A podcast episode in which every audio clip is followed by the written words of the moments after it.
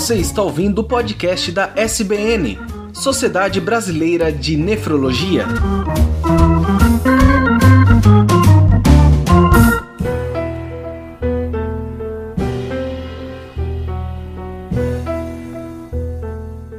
Olá, ouvintes, sejam bem-vindos ao podcast da Sociedade Brasileira de Nefrologia. Eu sou Tarek Fernandes e hoje falaremos sobre hemodiálise. E ao meu lado estão o Dr. José Moura Neto, médico nefrologista do grupo CSB da Bahia, e também a doutora Carmen, presidente da Sociedade Brasileira de Nefrologia, que dá nome ao podcast. Boa noite, tudo bem com você, doutor? Boa noite, Tarek. É um prazer estar aqui de novo fazendo esse podcast. E estou é, muito contente de estar ao lado do Dr. Moura Neto, que é um jovem nefrologista, liderança, uma das jovens lideranças da Academia Nacional de Saúde, Academia Nacional de Medicina, no Rio de Janeiro, e é, ele é o editor do livro de terapia renal substitutiva, controvérsias e tendências, que foi publicado na língua inglesa e agora vai ser publicado em português e que traz é, muitas novidades e avanços desse tipo de tratamento, né, que é a hemodiálise, a hemodiafiltração, etc. E é, ele vai ser também, agora no próximo ano, membro da Sociedade Brasileira de Nefrologia no departamento de diálise. Então, antes de fazer a primeira pergunta para o Dr. Moura, eu é, gostaria de dar alguns dados para as pessoas que estão nos ouvindo. É, terapia renal substitutiva é a substituição da função dos rins. Quando a pessoa perde a função renal, né, ela tem um decréscimo gradativo, no caso da doença renal crônica, ela vai perdendo a função gradativamente. Hoje nós vamos falar de hemodiálise crônica. Ela então é submetida a um tratamento de substituição da função, ou seja, é um tratamento que visa substituir o que os rins faziam. Então, nós temos a diálise peritoneal, que foi motivo de um outro podcast que é, pode ser ouvido no site da Sociedade Brasileira de Nefrologia, e que é, mais ou menos 7% dos pacientes é, em diálise no Brasil realizam. E o restante, 93% dos pacientes que precisam de uma terapia renal substitutiva realizam a hemodiálise. Então, hoje no Brasil, nós temos cerca de 126.500 pessoas que fazem o tratamento de diálise e nesse número nós temos cerca de 1.600 crianças. É importante saber que não somente adultos, mas o público infantil também pode ter doença renal crônica e necessitar dessa é, terapêutica. Agora eu vou chamar o Dr. Moura para ele explicar para nós o que é a hemodiálise. Inicialmente, eu quero cumprimentar a doutora Carmen Tizano, Tarek, os ouvintes e agradecer o convite da Sociedade Brasileira de Nefrologia. Eu estou muito feliz em fazer parte dessa conferência hoje, desse bate-papo sobre hemodiálise. O podcast da SBN, ela ele tem sido uma iniciativa muito interessante que muito contribui para disseminar a informação acessível e de qualidade para a nossa população. Bom, respondendo a sua pergunta, doutora Carmen, a hemodiálise é um procedimento é, que é feito com a ajuda de uma máquina e que ocorre basicamente a limpeza e a filtração do sangue. Elimina os excessos de toxinas que se acumulam em situações em que ocorre a falha dos rins. Então, aprofundando um pouco mais a explicação, é um processo de extração de solutos e solventes através de uma membrana semipermeável e que obedece a princípios químicos e físicos bem simples. É, o processo ele ocorre com as duas soluções separadas por uma membrana semipermeável, que é o filtro de hemodiálise. Uma das soluções é o sangue e a outra é uma solução que é preparada artificialmente, que é chamada de dialisato ou solução de hemodiálise. Essa membrana tem poros que permitem um movimento bidirecional, ou seja, solventes solutos podem passar de um lado para o outro. E esse movimento ele, ele ocorre sempre a partir de, um, de uma diferença de concentração entre as soluções, com a tendência a uma transferência de solutos do lado de maior concentração para o lado de menor concentração, e com isso buscando é, estabelecer um equilíbrio entre essas soluções. Então, em linhas gerais, a solução de hemodiálise ela vai ter uma baixa concentração de solutos que estão em excesso no sangue do paciente com doença e que se busca retirar durante a sessão de hemodiálise. Por exemplo, essa solução vai ter pouco potássio e como potássio normalmente está em excesso em pacientes com falência do rim e vai existir uma tendência ao equilíbrio com a redução da concentração do potássio no sangue do paciente. Então, nós podemos resumir que o processo envolvido na hemodiálise é a difusão, de maior concentração para menor concentração para atingir o equilíbrio. Seria isso? Sim, sim. Isso mesmo. Então, aí o que acontece? O que nós buscamos quando fazemos um procedimento de hemodiálise é melhorar a condição do paciente, é uma reabilitação desse paciente. Então, tanto um controle do volume, porque esse paciente ele pode ter uma retenção de líquidos, um aumento da pressão arterial, então a gente busca uh, o controle da pressão arterial, que muitas vezes também tem que ter a medicação, o controle do volume corporal para eliminar o excesso de líquido que é retirado durante o procedimento e também uma melhora dos exames é, desse paciente porque, como o Dr. Moura disse, acumulam-se algumas substâncias e toxinas que a gente tem que eliminar. Então, você busca uma melhor, uma reabilitação nutricional, um controle da anemia que esses pacientes têm, um controle do potássio, que ele acaba é, estando é, aumentado. Você tem uma acidose metabólica, geralmente nesses pacientes, porque o rim é importante para eliminação de ácidos. Então, a gente busca um controle ácido básico é, volumétrico, também o equilíbrio de cálcio, fósforo, PTH, que tem a ver com metabolismo ósseo mineral. Então, na verdade, o procedimento em si, ele busca uma reabilitação não só do, da parte clínica, e também psicológica e social desses pacientes. O doutor Moura é, descreveu agora para nós que a hemodiálise ele é um processo de difusão. Eu gostaria que ele dissesse para mim qual seria a indicação de entrada em programa, em hemodiálise, quando que a gente indica para o paciente que está na hora de começar a fazer o procedimento e qual que é o esquema terapêutico mais habitual, quantas horas, quantas vezes por semana. Então, é, didaticamente, as indicações de diálise, elas podem ser divididas em indicações de urgência ou indicações eletivas. Então, podem ser consideradas indicações de urgência uma hipercalemia importante, ou seja, um potássio o sangue acima de 6, acima de 6,5, acima de 7, que não respondeu a medidas clínicas como diurético, resina de troca, nebulização com beta-agonista, solução polarizante, enfim, uma, uma hipercalemia refratária ao tratamento, uma hipervolemia também refratária e também importante, pericardite urêmica, pelo risco de desenvolver derrame pericárdico e tamponamento cardíaco, que são condições potencialmente fatais.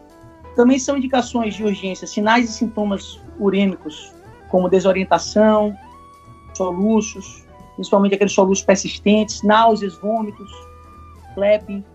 Todas essas são indicações de urgência. Então, nesses casos, mesmo se o paciente não tem uma fístula ainda, um acesso definitivo, se ele ainda não está adequadamente preparado para o início da diálise, é importante que nesses casos, se houver uma indicação de urgência, seja implantado um cateter temporário e ele entre o mais rápido possível em diálise. Quando falamos em indicações eletivas de diálise, a questão já ela é um pouco mais controversa e a avaliação ela acaba sendo mais subjetiva.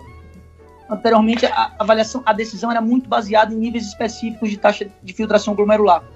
Mas, recentemente, em 2010, teve um estudo, estudo ideal, que significa iniciando diálise precoce tardiamente, é o acrônimo dessa frase em inglês, não mostrou um benefício no início, no, no início da diálise precoce em relação ao início tardio da diálise. Então, em linhas gerais, a indicação eletiva ocorre quando a taxa de filtração do, do é, glomerular do paciente cai abaixo de 10, entre 10 e 5, normalmente ela cai abaixo de 8, e se baseia não apenas na taxa de filtração glomerular, na presença e intensidade de sintomas urêmicos, se baseia no estado nutricional do paciente e se, se estão, estamos conseguindo ou não manejar clinicamente a volemia, as alterações metabólicas, ou seja, o paciente fora de diálise está conseguindo controlar o potássio, está conseguindo controlar o fósforo, a pressão arterial está dentro da meta, mas mesmo assim é importante frisar que as indicações diálise tanto eletivas quanto as de urgência, elas devem ser sempre avaliadas dentro de um contexto, paciente por paciente, tentando envolver ao máximo e na medida do possível, claro, o paciente e os familiares na tomada de decisão. Então, na verdade, o que você está é, colocando, e eu acho que você fez muito bem de citar o, o ideal, porque na verdade eles dividiram em um grupo que iniciava mais precocemente, outro que iniciava mais tardiamente e não viram é, diferença. Então é importante pontuar isso e pontuar que o, a indicação ela tem que ser personalizada e que você pode postergar, independente do número né, da, da filtração, do exame, se a pessoa não tiver sintomas ou estiver mantendo um bom estado nutricional e o controle das complicações da doença renal crônica. Então eu, eu, concordo plenamente com o Dr. Moura, eu acho que ele colocou muito bem. E qual é, seriam os esquemas terapêuticos que hoje a gente dispõe no Brasil com hemodiálise? A gente sabe que tem a hemodiálise tradicional, né? E tem, é, tem aumentado um pouquinho o número de pacientes com hemodiálise noturna, hemodiálise diária eu gostaria que ele comentasse um pouquinho sobre esses esquemas terapêuticos. Então, existe a hemodiálise convencional, que é a hemodiálise que ela é realizada três vezes por semana, quatro horas por sessão. É, no Brasil, 90%, ou um pouco mais de 90% dos pacientes em diálise fazem hemodiálise convencional e também é a, é a modalidade mais frequente no mundo. E o mais interessante é que esse esquema ele foi estabelecido na década de 60 de uma forma totalmente empírica e apesar de ter tido uma importância no sentido de tornar universal a acessibilidade do tratamento, ele tem alguns problemas muito importantes. Por exemplo, o esquema de tratamento ele acaba sendo assimétrico. Tanto o paciente que dialisa segunda, quarta e sexta, quanto o paciente que dialisa terça, quinta e sábado, tem um, um intervalo de diálise grande que cai justamente durante o final de semana que é justamente o período que ele tem maior convívio social, que acaba saindo um pouco mais da rotina. Então, a primeira sessão da semana, tanto segunda quanto terça, normalmente é que tem maior número de complicações e maior risco. Existe, do outro lado, uma hemodiálise mais curta, chamada hemodiálise diária de curta duração, em que os pacientes eles fazem sessões mais curtas, de duas a três horas, por cinco a seis vezes por semana. E essa modalidade, a popularidade dessa modalidade vem crescendo bastante existem evidências de bons resultados. O estudo FHN comparou a hemodiálise diária com a hemodiálise convencional. Na realidade, os pacientes foram randomizados para fazer hemodiálise seis vezes por semana, mas acabaram fazendo uma média de cinco vezes e os resultados foram muito bons, com melhora da função física, hipertensão, é, controle de fósforo, redução da hipertrofia do ventrículo esquerdo. É, no Brasil ainda é feito em poucos locais, mas a tendência é que essa modalidade cresça cada vez mais. Outra modalidade de diálise é a hemodiálise noturna prolongada, que pode ser realizada em centro ou no domicílio do paciente. Aliás, essas modalidades elas podem ser realizadas também no domicílio, assistida ou não por profissionais de saúde. E na hemodiálise noturna prolongada, o tempo costuma ser maior, como o próprio nome já disse. Cada sessão tem 7 a 8 horas por noite e ela pode ser realizada tanto em dias alternados, como até cinco a seis vezes por semana. Por conta disso, o fluxo de sangue do dialisato ele tem que ser mais lento do que na hemodiálise convencional, justamente para não espoliar o paciente, para o paciente não, para não dialisar demais o paciente. Então, estamos falando aqui de um tratamento de mais de 24 horas no, no tempo semanal, enquanto que na hemodiálise convencional são 12 horas por semana. Em teoria, isso é muito mais fisiológico do, do, que o tratamento convencional, faz muito mais sentido. E já tiveram estudos observacionais com bons resultados, mas não ficou evidente num ensaio clínico americano mais recente. E tem outros esquemas de hemodiálise também, mas na verdade são variações da frequência e tempo. Então, tem pacientes em clínicas que realizam sessões mais frequentes, como uma sessão de hemodiálise extra por semana, que é quatro vezes por semana. Outros que fazem três sessões, mas são sessões mais prolongadas. Tem um grupo francês, que é o grupo de Tassan, que faz sessões longas, três vezes por semana, que ficou famoso porque apresentou resultados muito bons, observacionais, mas provavelmente é a mortalidade mais baixa já descrita. E tem um grupo em hemodiálise incremental, que tem ganhado muita força recentemente, que os defensores da hemodiálise incremental, eles, eles defendem o início da hemodiálise gradual, por exemplo, duas vezes por semana, um, um tempo reduzido, em pacientes que ainda têm boa função residual. É, teoricamente, já existem evidências clínicas disso, esses pacientes teriam melhores resultados e tendem a preservar a função renal residual por mais tempo, o que é muito positivo. A desvantagem é que pode ser um risco em alguns contextos, já que precisa de um monitoramento regular da função renal residual, e o paciente ele pode acabar depois ficando mais resistente a aumentar o tempo de diálise ou aumentar a frequência de tratamento quando se torna necessário e vai se tornar depois de um, após um período acaba se tornando necessário efetivamente aumentar a dose de diálise. Esse contexto da diálise incremental ele é muito interessante porque se você preserva seja 1 ml por minuto de função de clearance residual, esse paciente já tem uma é, vantagem sobre outro paciente que tenha perdido a função em termos de qualidade de vida e de sobrevida. Então, já tem trabalhos mostrando que pacientes que fazem esquemas terapêuticos de duas vezes por semana, é, duas horas e meia, ou às vezes três, uma vez por semana, eles conseguem manter essa função por um tempo mais prolongado. E é interessante para pacientes é, cardiopatas, que muitas vezes têm indicação de fazer o procedimento apenas pela polemia, mas metabolicamente eles têm uma estabilidade maior, ou pacientes idosos que muitas vezes precisam de uma dose de diálise é, menor. A grande é, questão é, como o Moura colocou, a dificuldade depois de você ir aumentando gradativamente. Então, muitas vezes é, é mais fácil você começar com um período de tempo menor, duas vezes por semana, e depois aumentar o tempo, do que começar, às vezes, com uma sessão de três ou quatro horas por semana, que depois, para você aumentar o número de vezes, fica é, mais difícil.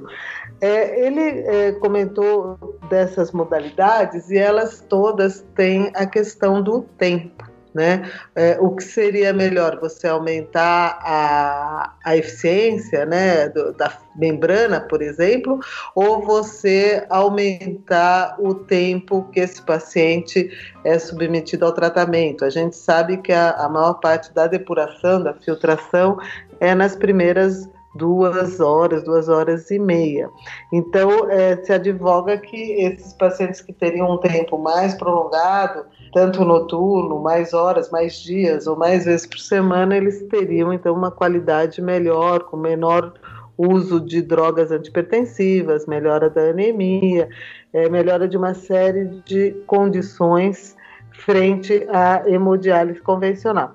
De qualquer maneira, a gente ainda enfrenta alguns problemas na, no paciente que inicia o programa, é, porque ele tem que ter um acesso vascular, ele tem que ter uma, uma boa é, condição vascular para promover um fluxo de sangue para que esse sangue possa ser filtrado de maneira eficiente. Então, uma preocupação nossa nesses pacientes é, são é, infecções e cuidado com o acesso vascular, Muitos pacientes têm uma piora cognitiva ou sintomas de ansiedade, depressão com o tratamento. A questão do estresse circulatório, porque, como o Dr. Moura pontuou bem, muitas é, vezes o paciente, na primeira sessão da semana, ele está hipervolêmico, muitas vezes você tem que retirar uma quantidade de volume alto desse paciente e isso leva ao estresse circulatório que infelizmente uma das principais causas de mortalidade nos nossos pacientes com problemas renais são as complicações cardiovasculares. Eu queria que o Dr. Moura também comentasse para nós, ele falou desses procedimentos, todos eles basicamente hemodiálise, onde predomina a difusão. Eu queria que ele falasse um pouquinho da hemodiafiltração, onde você tem a difusão e a convecção. Então, a hemodiafiltração é um método que, apesar de ser novo, relativamente novo no Brasil, ele já existe em países como Japão, Suécia, eh, Portugal, República Tcheca, há muitos anos. Então, é uma terapia basicamente híbrida, que combina, ao mesmo tempo, os benefícios da difusão, que é a hemodiálise, com os benefícios da convecção, que é a hemofiltração. E o grande benefício teórico é a maior depuração das moléculas médias. Então, recentemente foi demonstrado bons resultados em ensaios clínicos grandes, é, quando se atingiu altos volumes convectivos. Então, que é a soma da ultrafiltração com o volume da substituição. Então, hoje se fala no benefício da hemodiafiltração online de alto volume. Online porque o, a, o líquido de reposição ele é produzido a partir do dialisato, é, de forma, no, no momento da diálise, online, e de alto volume porque você tem que ter uma meta de volume de substituição muito alto para atingir o benefício de sobrevida que foi demonstrado recentemente. A indicação é, é, é diferente no caso?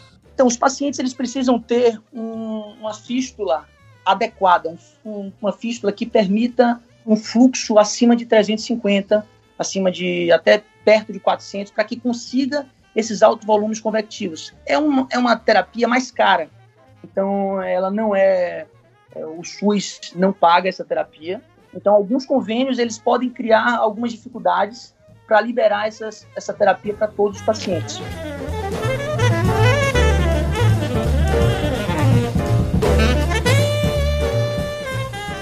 Essa terapia ela é interessante para pacientes que têm estabilidade hemodinâmica. Durante, por exemplo, ele faz uma hemodiálise convencional, hemodiálise diária, e ele é um paciente que apresenta muitas câimbras musculares, muita é, hipotensão, né, uma queda da pressão arterial durante o procedimento e muitas vezes com dificuldade de realização do, da diálise.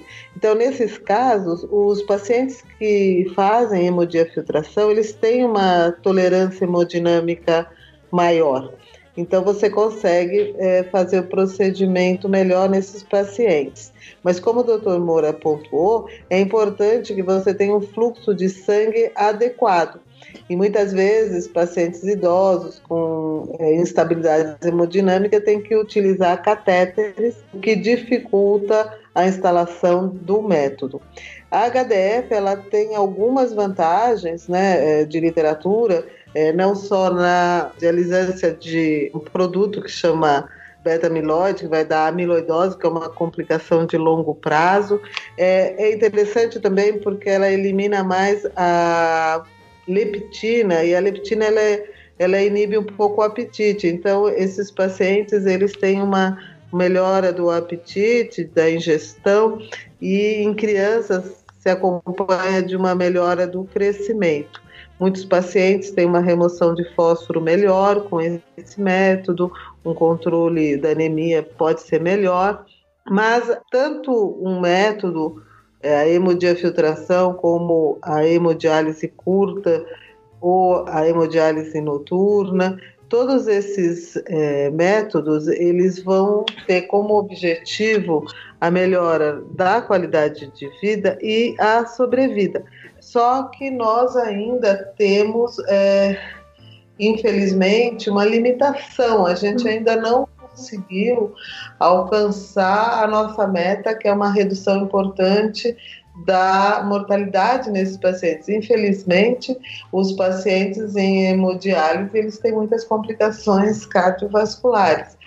E é, tem tido alguns trabalhos mostrando uma melhora da sobrevida com é, tanto hemodiálise noturna como hemodiálise diária assim como com a hemodiafiltração. Você pode ter uma redução é, de taxa de hospitalização e uma é, melhora também do tempo de vida desses pacientes, eles alcançando é, um ganho em relação ao tratamento convencional. Eu gostaria que o doutor Moura falasse um pouquinho para a gente do acesso vascular, né? Quais seriam é, os tipos de acesso vascular, quais as, as complicações, os cuidados que a gente deveria ter com eles. Então, o acesso preferido para a hemodiálise é, sem dúvida, a fístula arteriovenosa. E a fístula nada mais é do que anastomose de uma veia com uma artéria do paciente. Normalmente é feito na artéria radial com a veia cefálica. mas pode também ser da artéria braquial com a cefálica ou da braquial com a basílica. A intenção é que, a partir desse fluxo aumentado, que é desviado da artéria, se aumente o calibre da veia para que permita-se as repetidas punções e o fluxo necessário para a realização da hemodiálise. Então, é fundamental, sempre que existir alguma previsão de hemodiálise, preserve ao, ao máximo as veias desse paciente, nos braços desse paciente. Então, nesse caso, as punções devem ser feitas preferencialmente no dorso da mão. Sempre que possível, a fístula ela deve ser confeccionada no braço não dominante, é, no sítio mais distal, porque assim os vasos proximais eles acabam sendo poupados que podem ser usados para futuras fístulas. E essa fístula deve ser confeccionada precocemente, cerca de seis meses, que às vezes é, é difícil a gente prever o tempo exato, mas vai possibilitar um intervalo de tempo para corrigir se o fluxo for insatisfatório ou se a fístula confeccionada não estiver adequada. Então, a intenção, quando a gente fala de acesso, deve ser sempre evitar que o paciente inicie a hemodiálise com catéter temporário, o que nem sempre é possível. Às vezes o paciente pode apresentar alguma condição que necessita iniciar a diálise imediatamente, e aí um catéter temporário deve ser inserido na, na veia profunda ou central. Um dos riscos que nós temos com o uso do catéter é, são as infecções, né? Então a gente procura evitar o, catéter, sempre priorizar a confecção de uma fístula arteriovenosa, como o Dr. Moura colocou, e quando você tem o catéter, ele pode ser de longa duração, que a gente chama permicate, que fica é, períodos prolongados com o paciente, ou um catéter de curta duração, que geralmente ele fica é, dias, né, e, e, que você tem que substituir. E um dos cuidados é o manuseio. Esse paciente ele tem que ter uma orientação do, do serviço onde ele realiza o procedimento para é, ter determinados cuidados para não é, ter contaminação desse catéter, para não ter é, infecção, para que ele garanta essa via de acesso. Quando o paciente também ele tem uma dificuldade de acesso vascular, ele pode ter também uma prótese, você pode colocar uma prótese artificial nos vasos sanguíneos para fazer com que ele tenha esse acesso, que é fundamental para ele fazer o procedimento.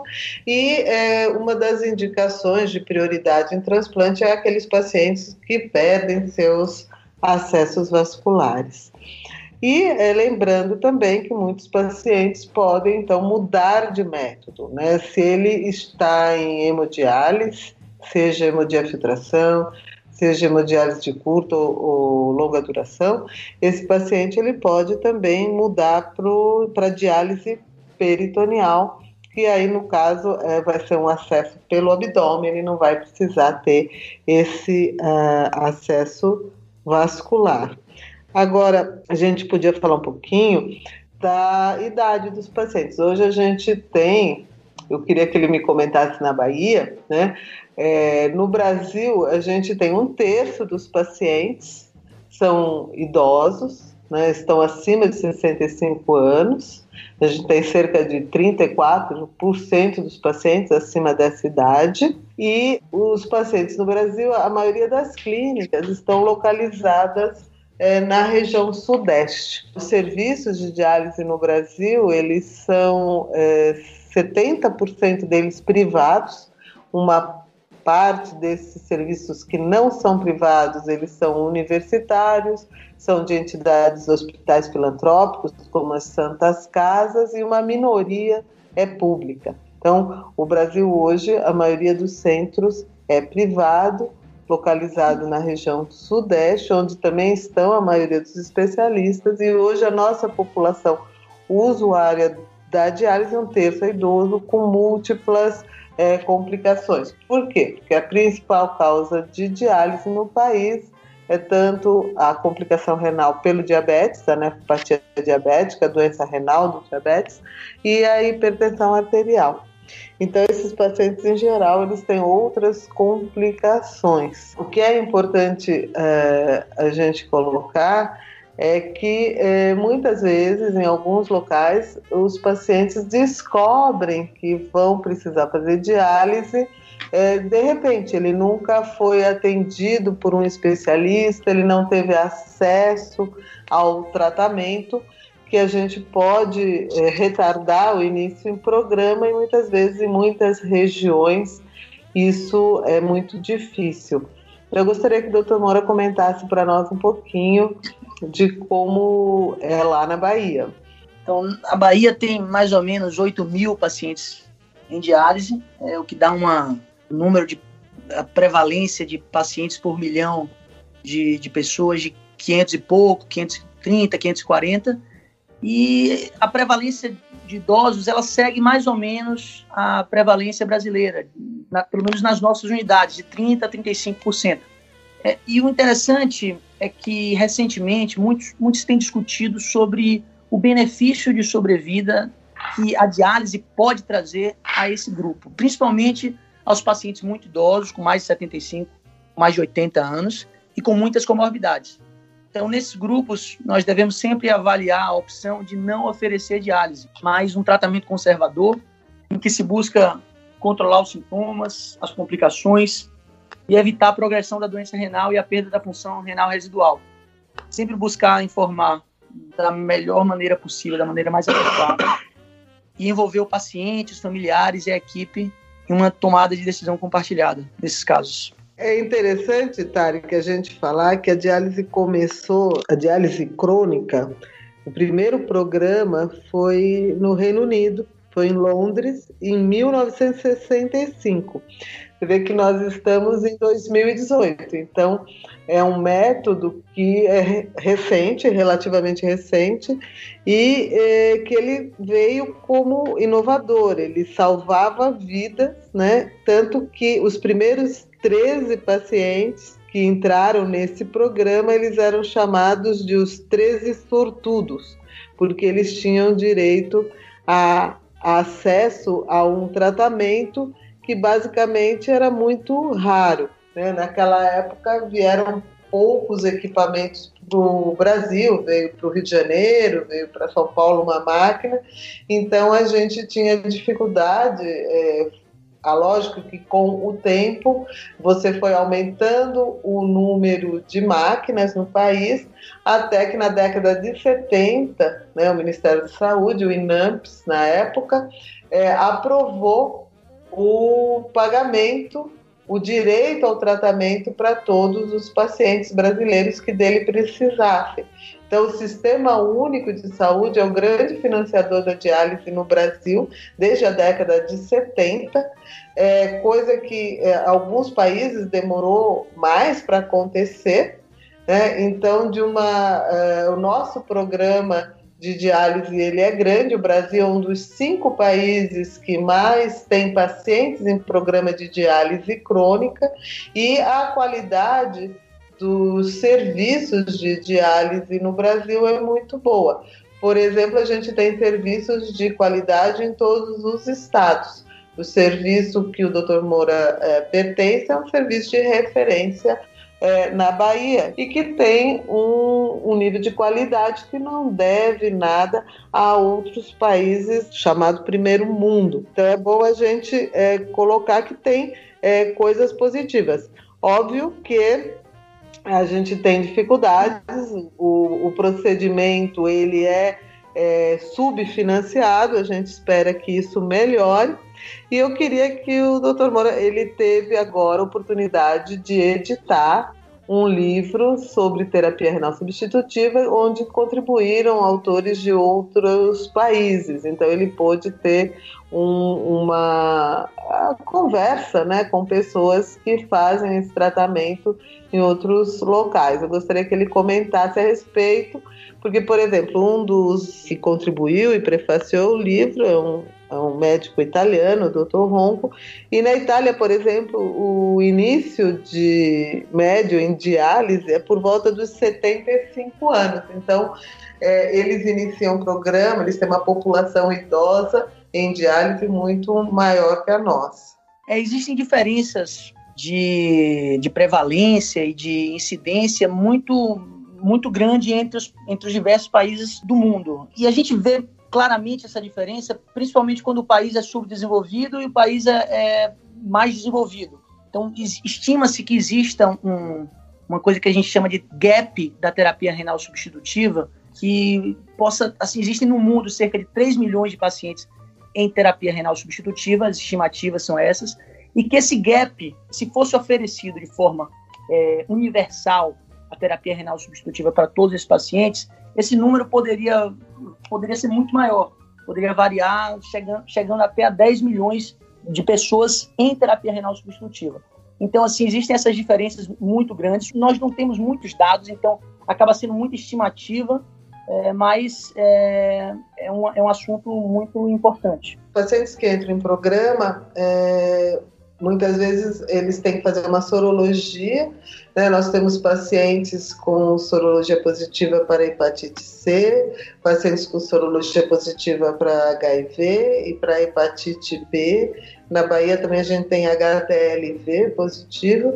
É, esses pacientes não têm contraindicação de fazer diálise, eles fazem diálise, a gente é, separa esses pacientes é, ou pelo ambiente, ou por salas, ou, ou com cuidados sempre universais de precaução para evitar que tenha contaminação de um para o outro. Mas é, hoje esses pacientes é, dialisam e nós temos um, um, também um resultado muito positivo. O, no Brasil, nos últimos é, 15 anos, nós tivemos uma redução importante das taxas de pacientes com sorologia C positiva em programa, ela chegou a ser de 20%, hoje ela é 3% dos pacientes. E é, tanto os pacientes soropositivos para vírus é, da hepatite B como para HIV hoje estão por volta de 1% ou menos. Né? Então, é, é, importante que as pessoas saibam que esses pacientes podem fazer diálise sem problema nenhum e é, você toma as precauções necessárias e quando eles fazem o programa, eles é, fazem a sorologia para a gente poder, então, é, dar a qualidade de tratamento com a segurança necessária a todos eles. É realmente fascinante pensar que, como a doutora Carmen falou, há não muito tempo nós não tínhamos uh, o artifício da hemodiálise, né? Então pensar que se você tinha, você tem um órgão do seu corpo, é que eu tô falando de maneira geral, principalmente o público leigo, se você tem um órgão do seu corpo que simplesmente ele vai parar de funcionar gradativamente, não tinha muito o que se fazer. Até recentemente, como a doutora Carmen falou. Agora a gente tem um, um uma, uma, terapia que você consegue substituir a função desse órgão, ainda que externamente e momentaneamente, e que isso é extremamente fascinante, né? Como a gente conseguiu fazer isso. Mas, para encerrar, eu queria fazer uma pergunta mais básica. Como que funciona esse, o processo realmente da, da hemodiálise? Como que é para o paciente lá? Ele consegue se alimentar, ele fica, no caso da, da, principalmente dos que ele passa uma maior parte de tempo dentro de uma unidade, né? Na realidade, o, o paciente ele pode ter uma vida relativamente normal. O paciente ele precisa ir para a unidade de hemodiálise em, em média três vezes por semana, em sessões de quatro horas. Isso daí pode parecer pouco, mas existe um tempo de transporte. Alguns pacientes não conseguem ter uma acesso ao tratamento na cidade onde ele mora. Então, alguns pacientes passam um dia pra, só destinado a fazer é, o dia da sessão de hemodiálise destinado a fazer a sessão. E existem algumas restrições dietéticas. Por exemplo, o paciente, mesmo em diálise, ele não vai poder comer todo tipo de alimento. Por exemplo, ele não vai poder comer alimentos ricos em potássio, em fósforo, tem que ter uma restrição de sódio na dieta. A carambola, que, que é uma coisa que muito se fala, tem uma neurotoxina chamada caramboxina, que deve ser evitada em pacientes com doença renal crônica avançada. A ingesta hídrica também tem que estar relacionada ao volume de diurese, ao quanto que o paciente urina. Alguns pacientes ainda têm uma diurese residual e isso vai permitir uma maior liberdade de ingesta hídrica. E essa restrição hídrica ela acaba interferindo na qualidade de vida do paciente. Então, o paciente ele tem que tomar alguns cuidados, por exemplo, em viagens, ele tem que existir uma solicitação prévia de vaga em uma clínica para o local que ele vai viajar. Então, algumas cidades, cidades pequenas, elas ainda não possuem serviço de hemodiálise. Então, nesse sentido, existem algumas restrições, mas a capacidade do ser humano se adaptar, ela, ela é fantástica. Recentemente, nossa equipe multidisciplinar ela fez um projeto muito bonito. É, nós convidamos alguns pacientes que autorizaram é, a gravação de uma entrevista e as perguntas eram simples. Basicamente, o senhor acredita que leva uma vida normal? O que é que mudou é, com sua vida após a diálise? O que é que o senhor diria a um paciente que está prestes a iniciar a diálise? Então, é, as respostas foram muito interessantes, com mensagens de motivação, é, de força, e que estamos, inclusive, é, usando essas, essa mensagem para os pacientes que estão para iniciar a hemodiálise. E, e, o que encontramos é que, na visão da maioria dos pacientes, a vida deles é normal. Então, apesar das restrições, é, existe um estigma causado muito por desconhecimento, por ignorância, mas que não corresponde ao que de fato é diálise. Os pacientes eles levam uma vida com algumas restrições, mas relativamente normal. Só para você ter uma ideia, Tarek, hoje cerca de 7% só dos municípios brasileiros têm clínicas de diálise. A maioria das clínicas estão em cidades maiores. É, hoje no Brasil a gente tem é, 15 cidades com mais de um milhão de habitantes, todas elas tem é, serviços, mais de um serviço, e depois as cidades acima de 500 mil habitantes você vai ter um percentual menor, mas mesmo assim você é bem servido. A maioria das clínicas está na, na região, na faixa litorânea, nas cidades mais populosas. Então, isso que o, o doutor Moura colocou é importante porque os pacientes às vezes têm que andar 200 quilômetros, o que acaba limitando muito. Por isso que a diálise peritoneal é um método domiciliar que é, deve ser estimulado nesses casos.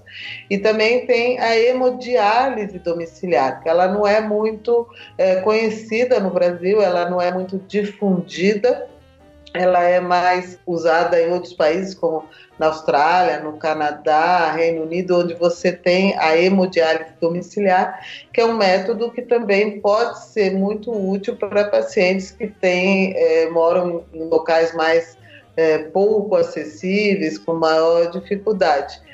E lembrar também, é importante falar que o paciente que entra em programa de hemodiálise crônico, ele pode ficar anos em programa e ele depois pode realizar um transplante. Todo paciente que entra em programa de hemodiálise, ele vai para uma lista de espera. Hoje a gente tem cerca de 35 mil pacientes nessa lista aguardando por um transplante. No Brasil, a gente faz em torno de 6 mil transplantes por ano. E esses pacientes, então, uh, muitos deles acabam fazendo o transplante e podem viver para sempre com esse transplante ou pode, muitas vezes, infelizmente, perder o, o enxerto, o órgão transplantado, e nesse caso ele retorna para hemodiálise e pode ficar novamente aguardando um segundo transplante. Então, a hemodiálise é um tratamento que não só é, mantém o indivíduo vivo, pode mantê-lo com qualidade e ele é disponível para é, esses períodos onde por exemplo, ele perde um transplante, está aguardando outro, e também ela pode ser usada nos casos dos pacientes com insuficiência renal aguda, que tem uma perda temporária da função, ela é substituída e até ele ter a recuperação da função. Inclusive, o quinto episódio da SBN foi sobre diálise peritoneal, então quem quiser saber mais especificamente sobre a diálise peritoneal pode acessar o portal Deviante. E o último episódio também é, o episódio 9 é sobre transplante renal, que nós também falamos um monte sobre é, especificamente transplante renal. Doutora Carmen, se me permite, eu gostaria de deixar três mensagens finais. Claro. A primeira é que é muito importante termos pacientes especialistas. Os pacientes eles devem ser estimulados a se informar, a ler, a estudar sobre sua doença, sobre seu tratamento. Isso não, não deve ser visto de forma alguma com, des, com desconfiança é, pela equipe de saúde ou como um fator que vai dificultar nosso trabalho. Pelo contrário, ele facilita bastante. É, se formos calcular um paciente em hemodiálise, ele fica sob supervisão é, uma média de 12 horas por semana, sob supervisão da equipe. E nas outras 156 horas, o paciente fica sob sua própria supervisão. Por isso, é, é muito importante nós engajarmos cada vez mais os pacientes nos seus cuidados. É, então, assim, a iniciativa desse podcast é muito importante é, e eu parabenizo bastante a, a, Sociedade Brasileira de Nefrologia e a senhora por essa iniciativa. A segunda mensagem é que hemodiálise não é um bicho de sete cabeças. os pacientes conseguem ter uma vida feliz, longa e relativamente normal. E por fim, eu queria aproveitar a grande audiência é, e dizer que é muito importante a prevenção da doença renal. A hemodiálise existe, é uma opção terapêutica muito boa que salva e salvou milhares de vidas, mas prevenir ainda é melhor conduta. Então, o ideal é que façam, se façam exames regularmente, dose sua creatinina, especialmente os grupos de risco, pacientes hipertensos, diabéticos, obesos, tabagistas, tem mais de 60 anos, tem alguma doença cardiovascular, se tem algum paciente, algum familiar em diálise. Então, o exame de creatinina é um exame simples, que pode ser feito em qualquer laboratório e que ajuda a estimar a função do rim e detectar precocemente a doença renal. E com essas três mensagens, eu agradeço novamente a doutora Carmen Tizano, ao Tarek e à Sociedade Brasileira de Nefrologia pelo convite. Foi um prazer estar com vocês aqui hoje. Se, teve, se tiver alguma dúvida, algum esclarecimento, eu deixo também meu e-mail aqui, é moraneto.grupocsb.com. Muito obrigado. Eu que agradeço muitíssimo, doutor Moura. Agradeço a doutora Carmen também a presença, as explicações. Inclusive, quem tiver alguma dúvida, pode comentar no, no, na postagem desse episódio também, que eu repasso a, ao Dr. Moura as dúvidas, eu repasso o link, ele pode acessar e até responder diretamente, caso se se sinta confortável. Então, todo mundo que tiver qualquer dúvida pode ir lá comentar. Inclusive, comentem nos outros posts também sobre os outros temas, que a gente está sempre monitorando as postagens para responder o máximo de dúvidas possíveis. Ah, eu queria agradecer a disponibilidade do Dr. Moura, a sua interferência sempre com perguntas interessantes e dizer que agora os nossos ouvintes já sabem quais são os métodos de terapia renal substitutiva. Já falamos da diálise peritoneal, falamos do transplante, falamos da hemodiálise. Então agora é, e também teve um de prevenção. Então acho que agora quem não ouviu procure no site da Sociedade Brasileira de Nefrologia os outros episódios para poder aprender um pouquinho, né? Ser um nefrologista né, temporário aí, ouvindo esses podcasts e aprendendo um pouquinho sobre as doenças renais e seus tratamentos. Exatamente. Inclusive, para facilitar, o, o Portal Deviante está colocando todos os episódios também no Spotify, que é uma plataforma hoje muito difundida, né, muito de fácil acesso, às vezes até mais fácil do que entrar no próprio site. Mas entrem também no site da Sociedade Brasileira de Nefrologia, lá tem uma parte só para quem não é profissional, né, com, com muita informação também interessante. Entrem no site do Portal Deviante também, mas caso você queira uma coisa um pouco mais rápida, no Spotify vai estar disponível também esse episódio. E é isso, agradecimentos feitos, abraços a todos os ouvintes e até semana que vem com um novo tema da Sociedade Brasileira de Nefrologia. Tchau, gente, até mês que vem. E bebam água.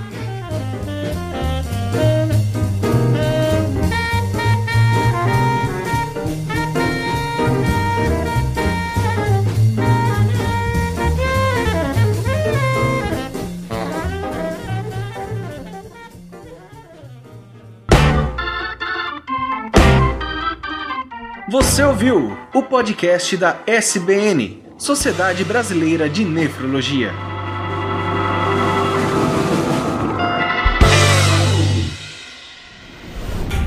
Este programa foi editado por Tapcast. Edições e Produções de Podcast.